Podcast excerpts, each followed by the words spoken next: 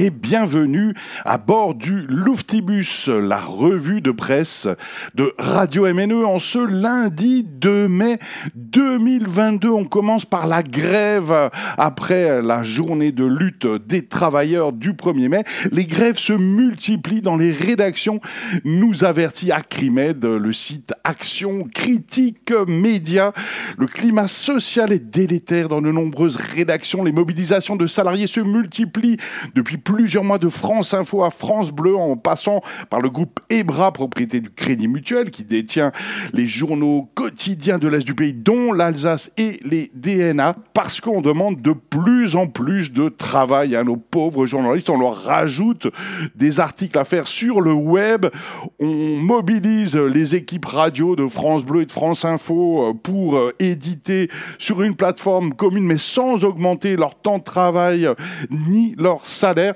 Ainsi, euh, bah, le PDG d'Ebra, Philippe Cali, a rencontré des salariés pour présenter la stratégie du groupe jusqu'en 2025. C'était une occasion pour les élus SNJ, CGT et autres syndicats de rappeler dans quel état psychologique se trouvent les équipes au DNA. Le problème serait financier. Pourtant, le PDG euh, du groupe Ebra se félicite d'avoir renoué avec les bénéfices euh, en 2021 avec un groupe de presse qui paie 500 millions d'euros de chiffre d'affaires, hein, adossé à un actionnaire unique, le Crédit Mutuel, qui a réalisé de son côté près de 15 milliards euh, d'euros euh, de chiffre d'affaires.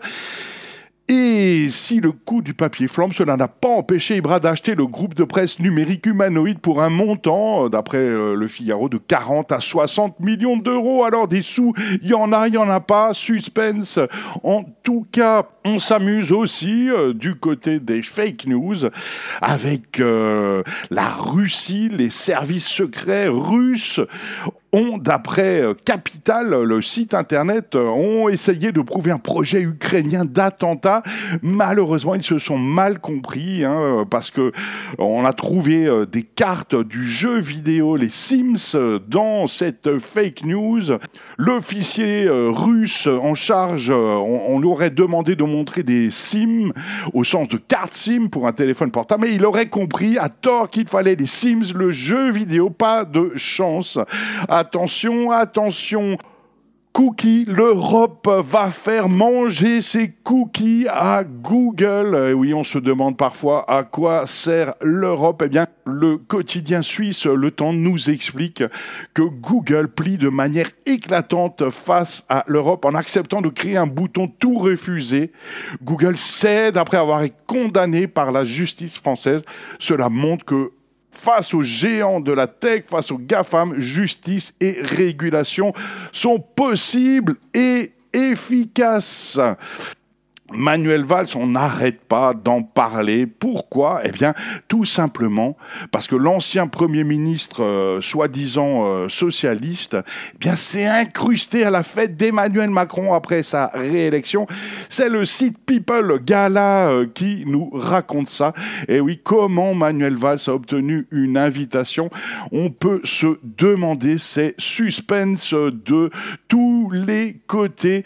En tout cas, si vous voulez jouer le pique-assiette, suivez Manuel Valls.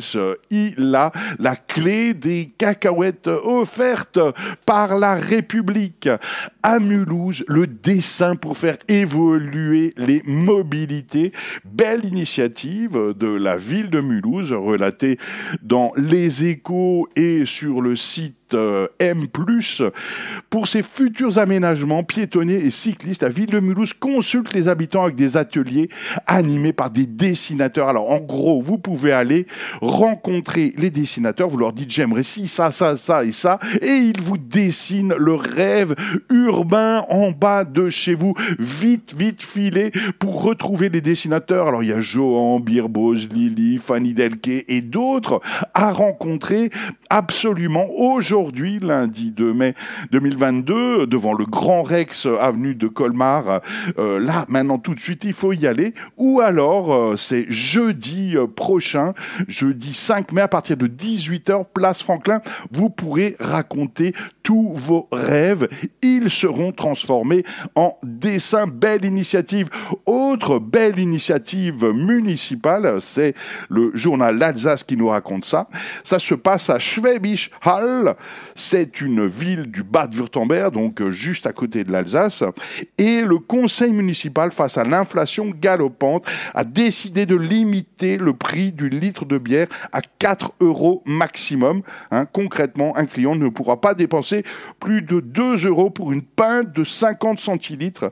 C'est la ville qui va payer tout ce qui dépasse 2 euros pour euh, la pinte. Quelle argumentation utilise le conseil municipal de Schwäbisch Hall Eh bien, c'est simple, la bière est un moyen de rassembler les gens et de favoriser la convivialité.